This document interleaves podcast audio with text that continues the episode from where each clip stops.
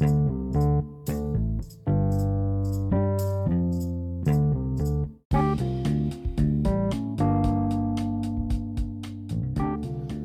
buenas tardes, amantes del arte. Sean bienvenidos a otro capítulo de El maravilloso mundo del arte. Con ustedes la locutora Itzel Montesinos y su servidor Diego Martínez. ¿Cómo te encuentras, Itzel?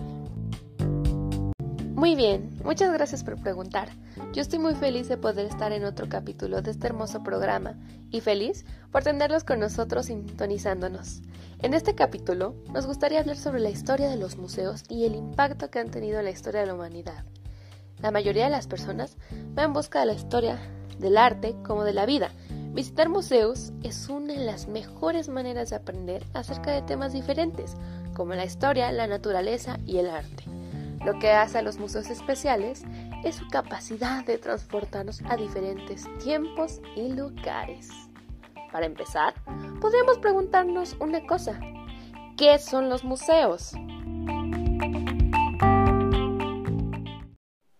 El museo se dedica a la exhibición, investigación, protección y difusión de objetos, cuyo valor tiene un cierto significado para la sociedad.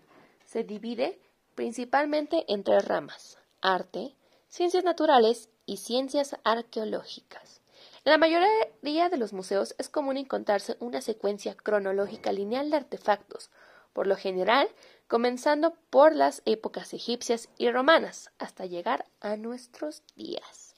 La cronología es una de las principales herramientas para organizar la exhibición de obras de arte y también es uno de los métodos más útiles para describir la historia de la producción artística. Para la creación de los museos existen dos formas. La primera se trata de instituciones grandes pertenecientes a la nación o a la ciudad donde se ubican. Su presencia agrega cierto aire de respetabilidad al lugar en el que se encuentran, como por ejemplo es la National Gallery de Londres o el British Museum. Son instituciones públicas y consolidadas. En la segunda, son el resultado de donaciones de personas privadas que se han incrementado con fondos públicos.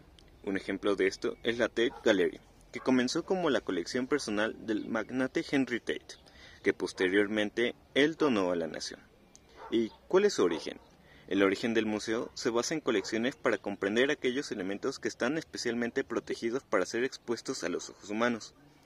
Estos artículos se recolectan por el respeto del pasado, intuición por la propiedad, amor por el arte, prestigio social, y también a veces relacionado con el patrocinio del arte, con la esperanza de quedarse con uno mismo y la colección pura en la memoria.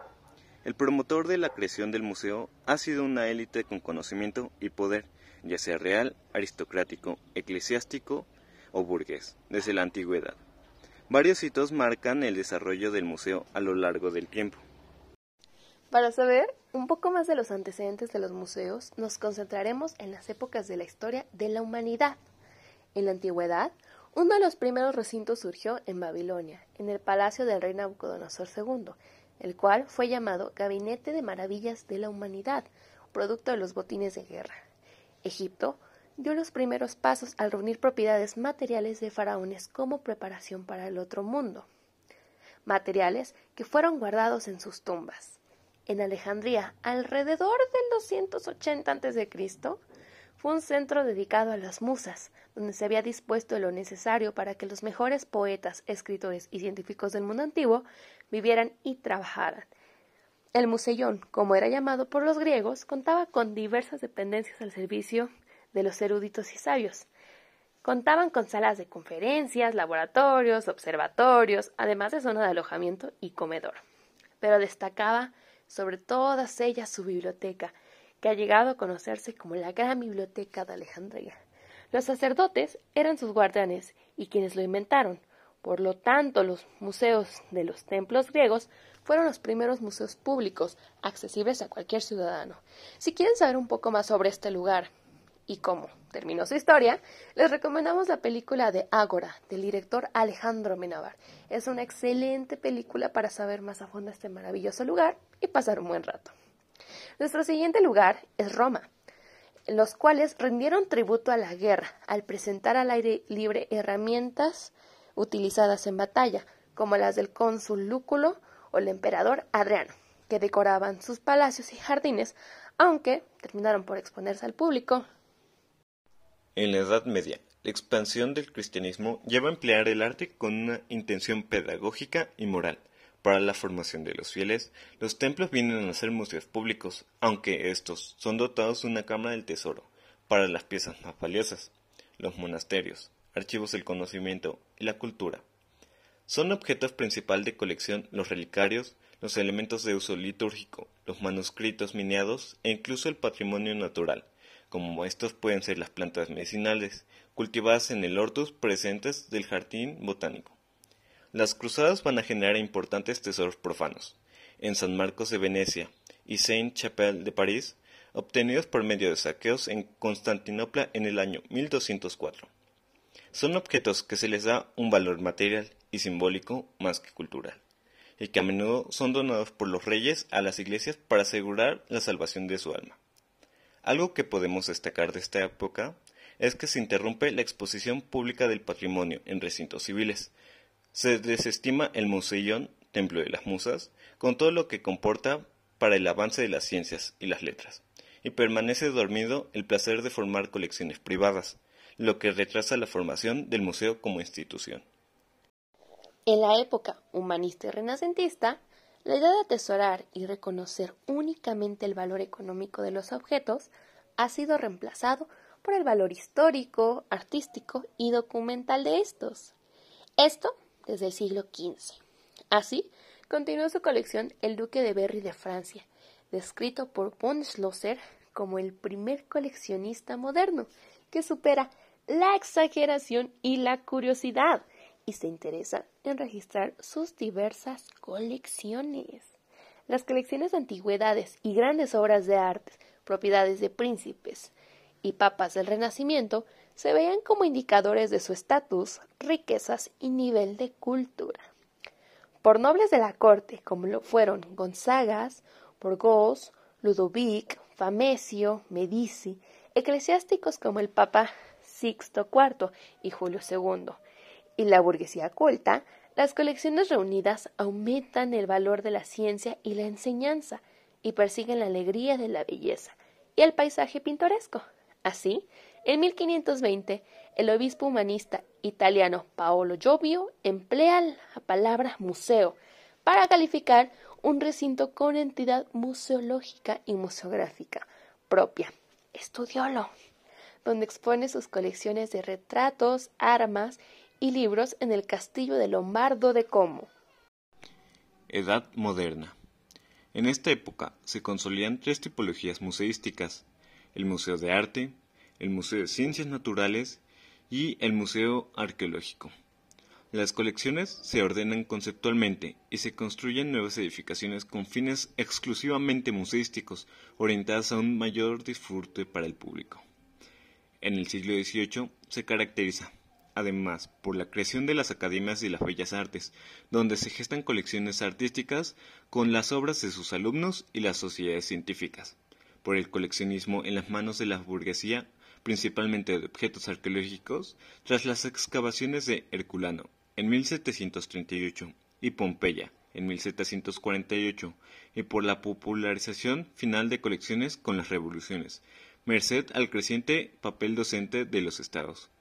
Fruto de esas circunstancias se produce la apertura del Museo Británico en Londres en 1759, que será el primer museo público también en Hermitage en San Petersburgo en 1764 y Vaticano en Roma en 1782. Las academias de bellas artes se crean en 1653 por Giorgio Vasari, quien fue un arquitecto, pintor y escultor italiano, el cual tuvo gran influencia muy importante en el desarrollo de la historia del arte. Fundó la primera Academia del Arte Bello en Florencia bajo las figuras del Gran Duque de Cosimo de Medici y Miguel Ángel. Vasari pretendía que su academia se constituyera en un medio tanto para mejorar el estatus del artista como para brindarles entrenamiento. Así, más países fueron creando sus propias academias, entre ellos Francia. El Museo Británico se estableció el 7 de enero de 1753, tras la muerte de Sir Hans Soleil, médico, naturista y coleccionista irlandés, que donó una gran cantidad de su colección privada a los británicos, a cambio de 20.000 libras esterlinas a cargo del Parlamento. Sulain coleccionó más de 71.000 objetos durante toda su vida, la mayoría de los cuales fueron miles de libros y manuscritos. También recolectó especímenes naturales, obras de Durero, antigüedades y materiales etnográficos. La época contemporánea.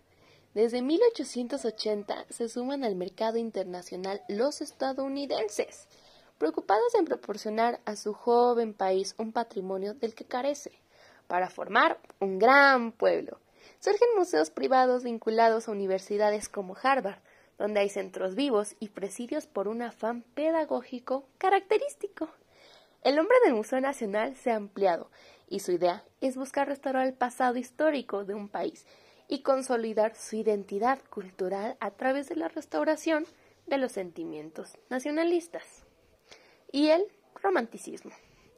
Del mismo modo, se creó un museo antropológico, el primero en Leiden, Países Bajos, en 1837, que consistía en restaurar, estudiar, exhibir y dignificar la cultura nativa. Los países nórdicos lo posicionan como museos al aire libre.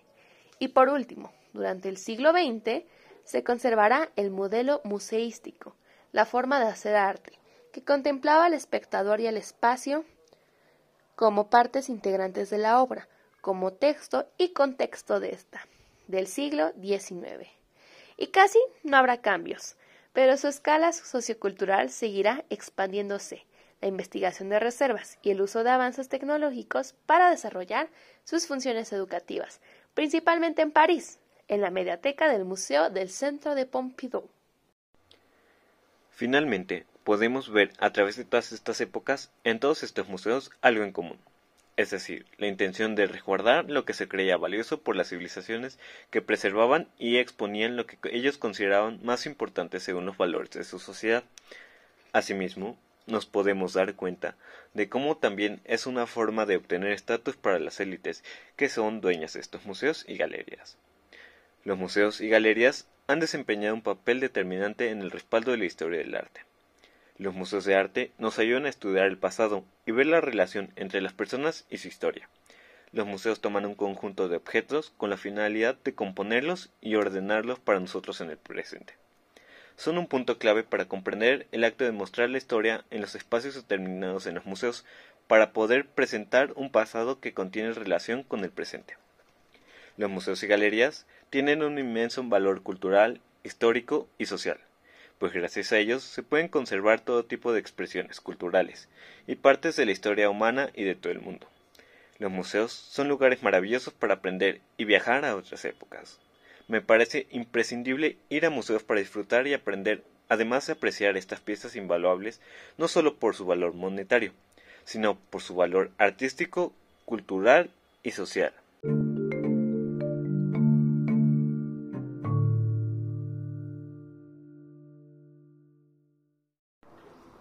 Los museos son algo realmente interesantes y cuando la cuarentena acabe, les recomendamos visitar alguno, que hay para todos los gustos, y son una gran forma de aprender y conocer sobre nuestra cultura.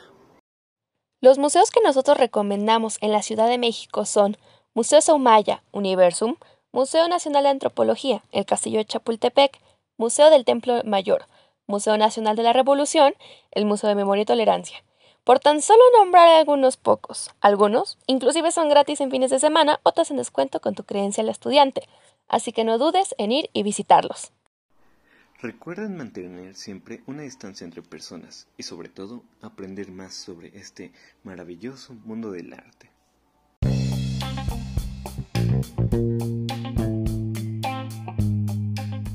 Esperamos que les haya gustado este capítulo. Es un poco extenso, pero muy interesante. Yo soy Itzel Montesinos y a mi lado está mi compañero Diego Martínez. Y detrás del micrófono se encuentra la producción, nuestros compañeros Eric Flores, Pedro Roldán y Michelle Morales. Fue un gusto saludarles y nos vemos en el siguiente capítulo del maravilloso mundo del arte.